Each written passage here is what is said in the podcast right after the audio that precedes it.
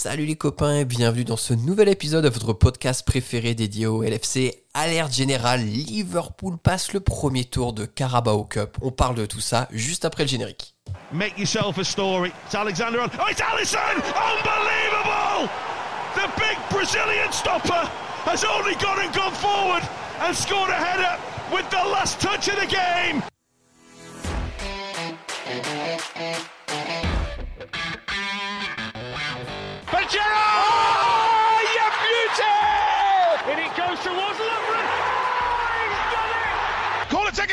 Origi! Yeah! Oh, it comes to Divock Origi! He's won the European Cup for Liverpool!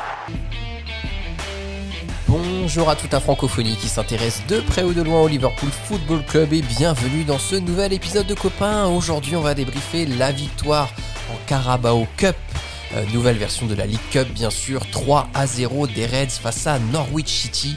Pour parler de tout ça avec moi aujourd'hui, j'ai deux copains. La famille Tuche est avec moi. Je vais accueillir notre premier copain, Jeff Tuche. Salut, comment ça va, Alex? Oh mon gars? Comment va?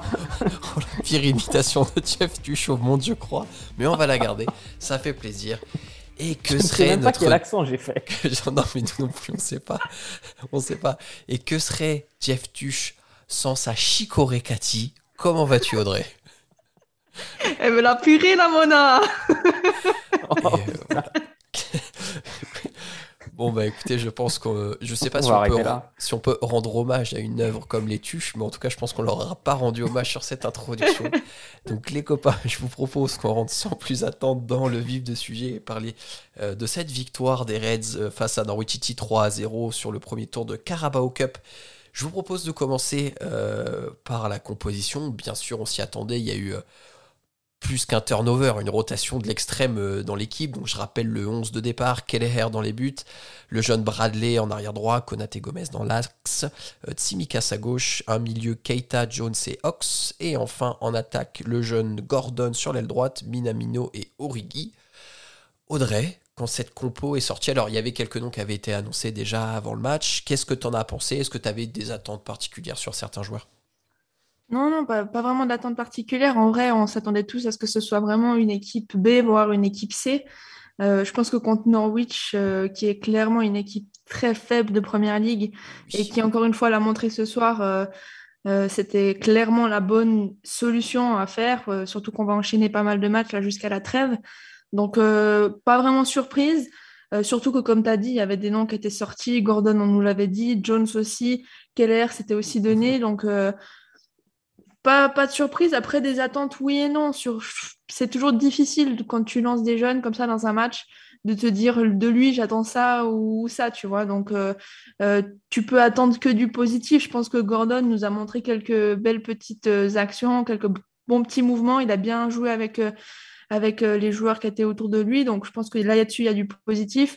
Après, le plus important, je pense que c'est les joueurs de rotation, Origi, Taki, euh, Jones, Keita, Ox. Là, c'était clairement un peu le test pour eux parce qu'au final, ben, ils n'ont pas beaucoup de temps de jeu euh, depuis le début de la saison et là, ils ont pu un petit peu montrer. Alors, ça s'est plus ou moins bien fait pour, selon les joueurs, malheureusement, mais on va y revenir. Mhm. Et au final, on gagne 3-0 et voilà, on va au tour suivant.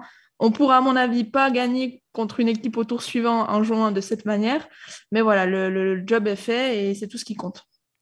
Alors justement, Alex Audrey nous parle d'avoir eu l'opportunité de voir jouer les joueurs de rotation. Euh, rotation de l'équipe première. Qu'est-ce que tu as pensé de la performance des joueurs qu'on attendait Jones, Ox, euh, Minamino et Origi principalement? Euh, alors Ox, je l'ai trouvé très moyen. J'attendais plus de, de, lui dans un match comme ça.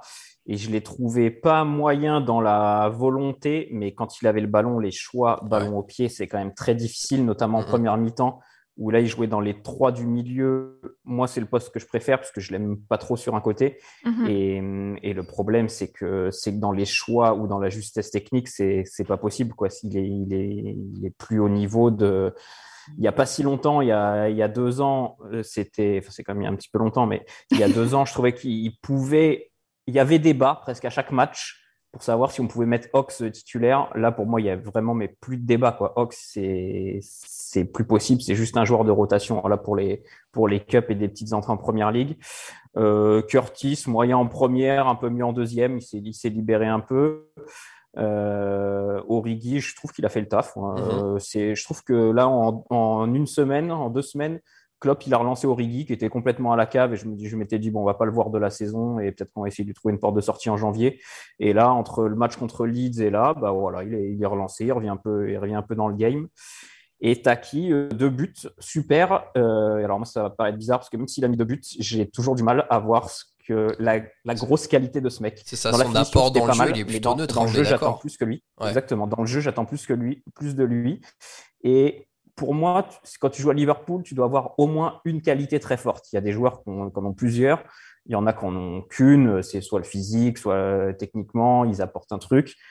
Mais lui, je sais pas, j'ai du mal à voir sa la qualité qui en ferait un grand joueur ou qui en ferait un, de nos joueurs euh, au moins qui rentre dans le débat pour être titulaire. Donc pour moi, Taki, malgré ses deux buts, il n'a pas encore assez montré et son statut va pas, va pas changer d'ici là. À sa qualité à Taki, j'ai l'impression que c'est surtout euh, une tête d'affiche pour le marché asiatique. Hein. Ça ressemble un peu à ça quand même euh, depuis qu'il est au club malheureusement. Mm. Euh, dans la finition, il est pas dans la finition, il est pas mal, mais on nous l'avait vendu un peu dans le style remplaçant de Bobby, capable de jouer un peu le cerveau de l'attaque dans l'entrejeu, même relayeur. Sauf que j'ai l'impression que techniquement, c'est pas encore ça.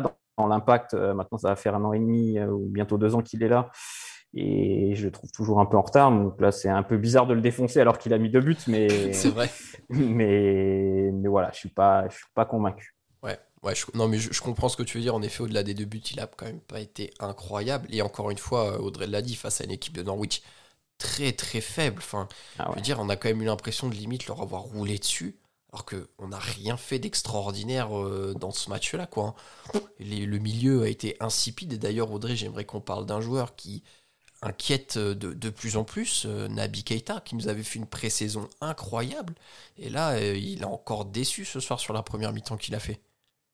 Ouais, il déçoit, mais après, c'est un peu à l'image au final du, milieu sur la première mi-temps parce qu'il joue 45 minutes, il est sorti à la mi-temps. Alors peut-être que c'était déjà donné d'avance au final qu'il sortirait à la mi-temps, on ne sait pas. Peut-être qu'il y a aussi une, rotation, une gestion qui est faite avec son gars, puisqu'on sait que c'est un joueur fragile. Mais ouais, en fait, quand au final tu commences le match au milieu de terrain avec Keita, Jones et Oxlade Chamberlain, tu dois avoir un 6 et plus ou moins 2-8. Euh, bah, au final, on savait pas trop qui était qui, même si on avait l'impression que c'était Jones qui était un petit peu en, retrait par rapport aux autres. Euh, ouais, j'avais l'impression qu'au final, on avait fait le choix de pas passer par le milieu pour construire et, et ce qui était bizarre au final, parce que c'était clairement pas nos latéraux habituels pour, euh, pouvoir faire le jeu sur les côtés. Donc, euh, et après, comme l'a dit, c'était comme Alex l'a dit, Ox faisait beaucoup d'efforts, mais au final, il se fatiguait pour rien. Il n'y avait pas de cohésion au sein du milieu de terrain. Et, et ouais, au final, tu le sors. Forcément, il a fait une mi-temps un peu vraiment, enfin, insipide. Je pense que c'est le, bon mot parce mm. qu'on l'a ni vu ni pas vu. Enfin, c'était un peu bizarre. Et après, au final, euh, Klopp fait le choix de replacer Ox sur l'aile et de mettre Taki dans le milieu de terrain sur la deuxième mi-temps. Donc moi, il y a une gestion autour du cas Oxley-Chamberlain que je comprends pas trop parce qu'on nous dit que c'est un nouveau numéro 9 qui doit remplacer Bobby. Mais au final, sur un match de coupe, on te le fait jouer dans le milieu de terrain, mais vraiment joueur axial pour qu'il finisse sur l'aile. Donc euh, ouais, je trouve que c'est un peu difficile finalement pour ces joueurs de pouvoir vraiment faire quelque chose parce qu'ils sont trimballés de poste en poste, parce qu'on sait qu'ils sont moyens partout et bons nulle part. Et du coup, bah, ça les aide pas forcément non plus. Alors euh, ouais, je suis un peu ce, milieu de terrain m'a clairement pas convaincu sur ce match-là, ça c'est sûr et certain. Euh, enfin, pour euh, continuer ce que tu dis sur Ox, de plus en plus son profil, pour moi, il ressemble au mec, il va faire le nombre en fait quand il y aura besoin. Peu importe le poste, ça se trouve, il va même finir latéral droit ou d'un moment dans la mmh. saison s'il y a besoin. Mais je crois que Klopp attend plus vraiment grand chose de lui. Il sait juste que physiquement, c'est un gars dans l'impact qui est présent et qu'au moins là-dessus, il aura des qualités. Comme disait Alex, il a au moins cette qualité-là de un peu percussion et, et d'être présent au duel.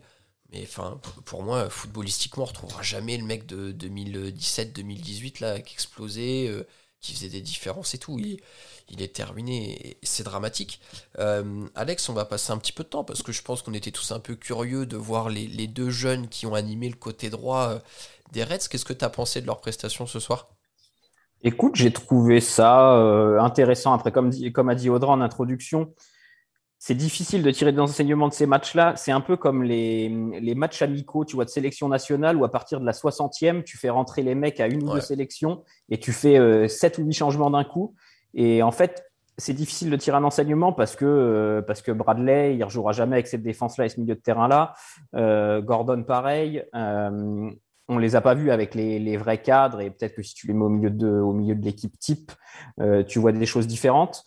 Après, Gordon, je l'ai trouvé plutôt intéressant. Tu vois qu'il a un truc, en tout cas. Enfin, il y a du ballon. Ouais. Tant qu'il a du ballon, il est pas impressionné. 16 ans, on rappelle. 16 ans ses premières touches de balle, tu avais l'impression qu'il jouait voilà, un, match de, un match de U18 il était euh, dans son match, il est sûr de, sûr de ses qualités. Bradley, euh, c'était, c'était plus juste. Euh, c'était ouais, c'était c'était plus léger quoi. C'était vraiment défensivement tu sens que tu sens que c'est pas que c'est pas un adulte et que quand tu joues contre des papas c'est c'est un peu cette phrase est incroyable. Défensivement tu sens que c'est un adulte. J'adore. Bah, non mais c'est c'est ça, c'est comme euh, tu arrives, euh, tu sors, de, tu sors des, TU, des TU17 et tu joues ton premier match en senior, tu en senior le dimanche matin et là tu joues des gars qui ont des cuisses euh, trois fois plus grosses que toi et tu dis ah ouais, ça, ça va être compliqué, je vais, je vais passer une mauvaise matinée.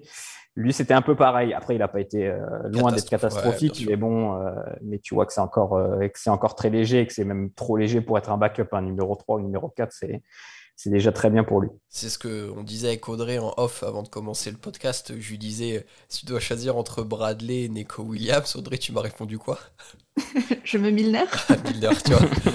Donc ça montre. Disons, avec Trent, on a la Ferrari, avec Bradley, on a Cooper. Quoi. oh putain.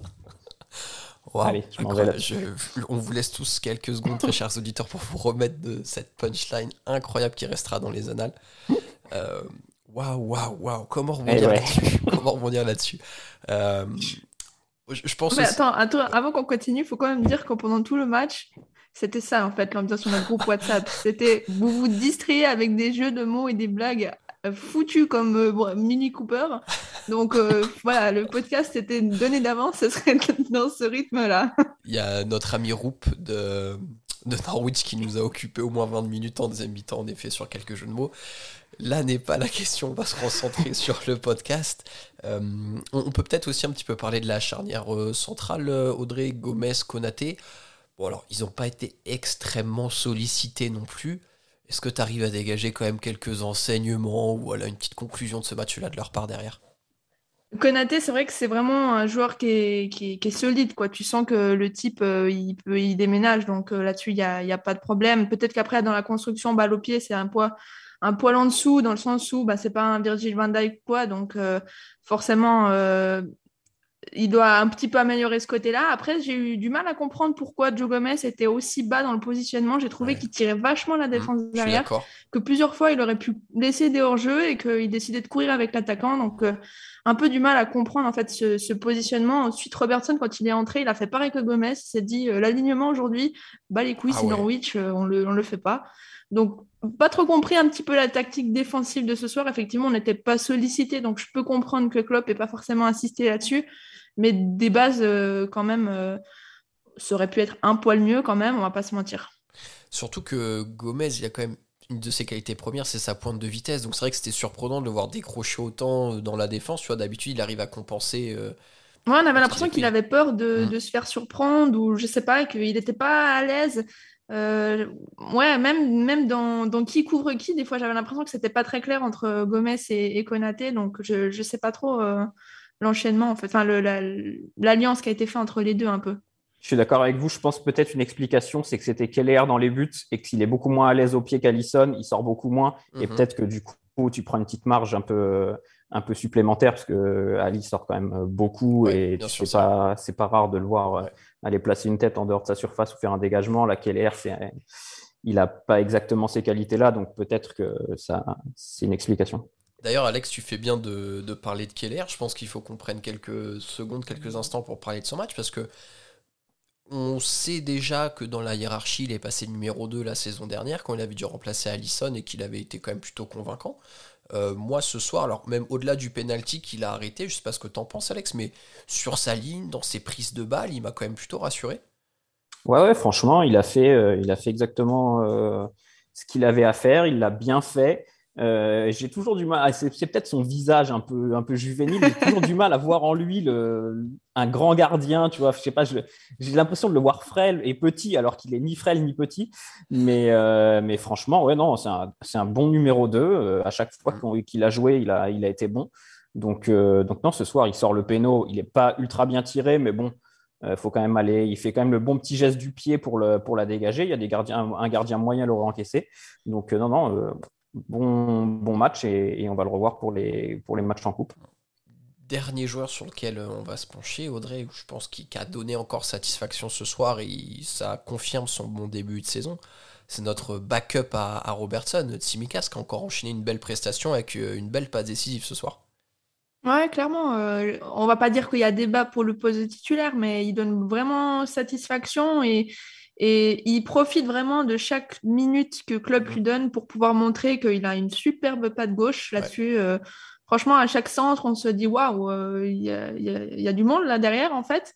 Et sincèrement, euh, Tsimikas, moi, je, prends vraiment du plaisir en tout cas à le voir jouer, peu importe qui sont les joueurs autour de lui, au final, à chaque fois, il donne une satisfaction. Donc, euh, clairement, euh, on, a, on a trouvé un, bon backup à, Robertson et j'espère qu'on pourra, euh, dans, les, dans les mois à venir, avoir un peu près pareil pour Trent. Mhm. Question, on va se projeter un peu sur Costas parce que c'est vrai que là, contrairement aux saisons précédentes, on se dit que si Robo vient à louper des matchs, Alex, ça peut être un peu moins grave vu qu'on a ce backup. Est-ce que tu, toi, tu penses que il serait bon d'instaurer une rotation un peu régulière entre Costas et, Robertson pour justement garder la pression et les deux à niveau Ouais, ou tout du moins faire souffler Robertson, qui pour moi encore un, un petit cran au-dessus.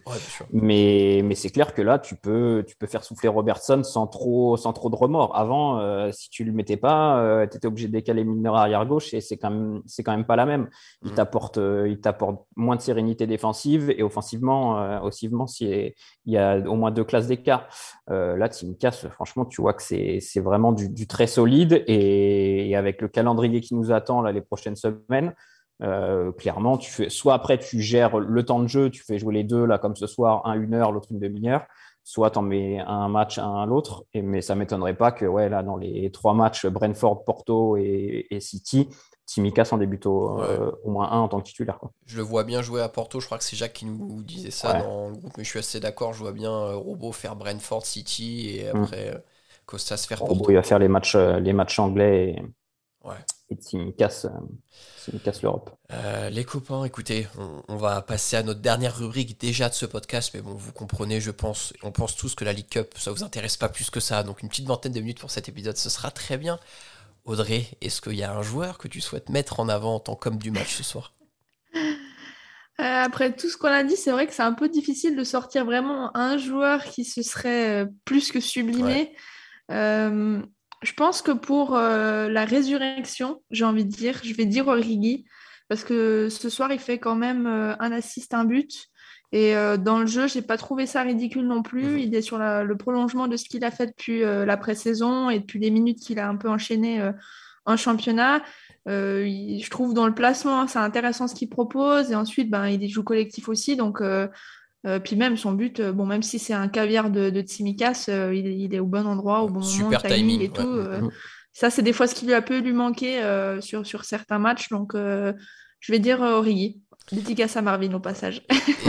et, avant que tu nous donnes ton homme du match, Alex, je sais pas ce que tu penses, mais moi je trouve que Origi, il a gommé de la nonchalance qu'il avait sur le terrain la saison passée, alors qu'elle était très agaçante parce qu'en plus il était nul.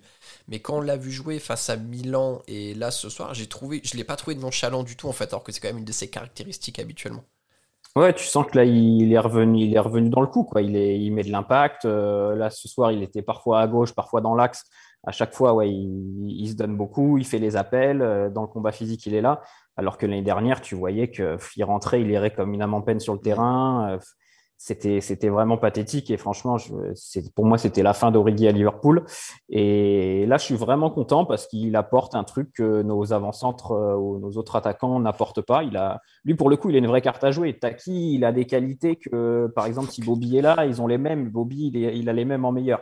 Origi, pour le coup, il t'amène un truc que, les autres n'ont pas, de la taille, de la puissance. Euh, il prend assez bien la profondeur, de la tête, il est pas mal. Donc, euh, donc non, non, c'est vraiment, vraiment intéressant de le revoir comme ça.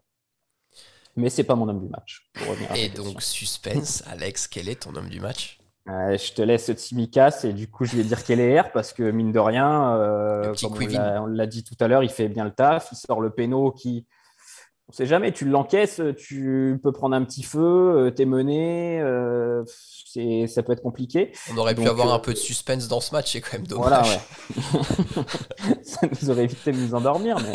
Mais, euh, mais, non, non, je vais dire qu'il est R parce que voilà, on va pas le voir souvent. Donc quand, il, quand il est là et qu'il fait le match parfait, parce que tu es gardien, tu prends pas de but sur un péno, c'est le match parfait. Je voulais le mettre en avant. Ok, et bon, pour ma part, comme tu l'as dit, Costas, parce que je suis vraiment ravi d'avoir un backup de ce niveau-là à Robertson. Euh, le seul défaut que je lui trouve encore, c'est ses cernes. Peut-être qu'il y a une masturbation intensive euh, la nuit, mais en tout cas, euh, ça, devrait, ça devrait se résoudre bientôt. Et il, ne peut en être que meilleur lorsqu'il augmentera la qualité de son sommeil. Donc vraiment, Costas, félicitations pour, pour cette belle partie encore ce soir. félicitations pour tout ce que tu fais. Et, en tout cas, on te le souhaite. Bon, écoutez, les copains, on va arrêter ce débrief euh, qui était bien sûr sous le signe de la détente ce soir et du plaisir. du coup, les tuches, je vais vous laisser rentrer à Bouzol. Merci de m'avoir accompagné pour le débrief de ce match de Carabao Cup euh, face à Chelsea.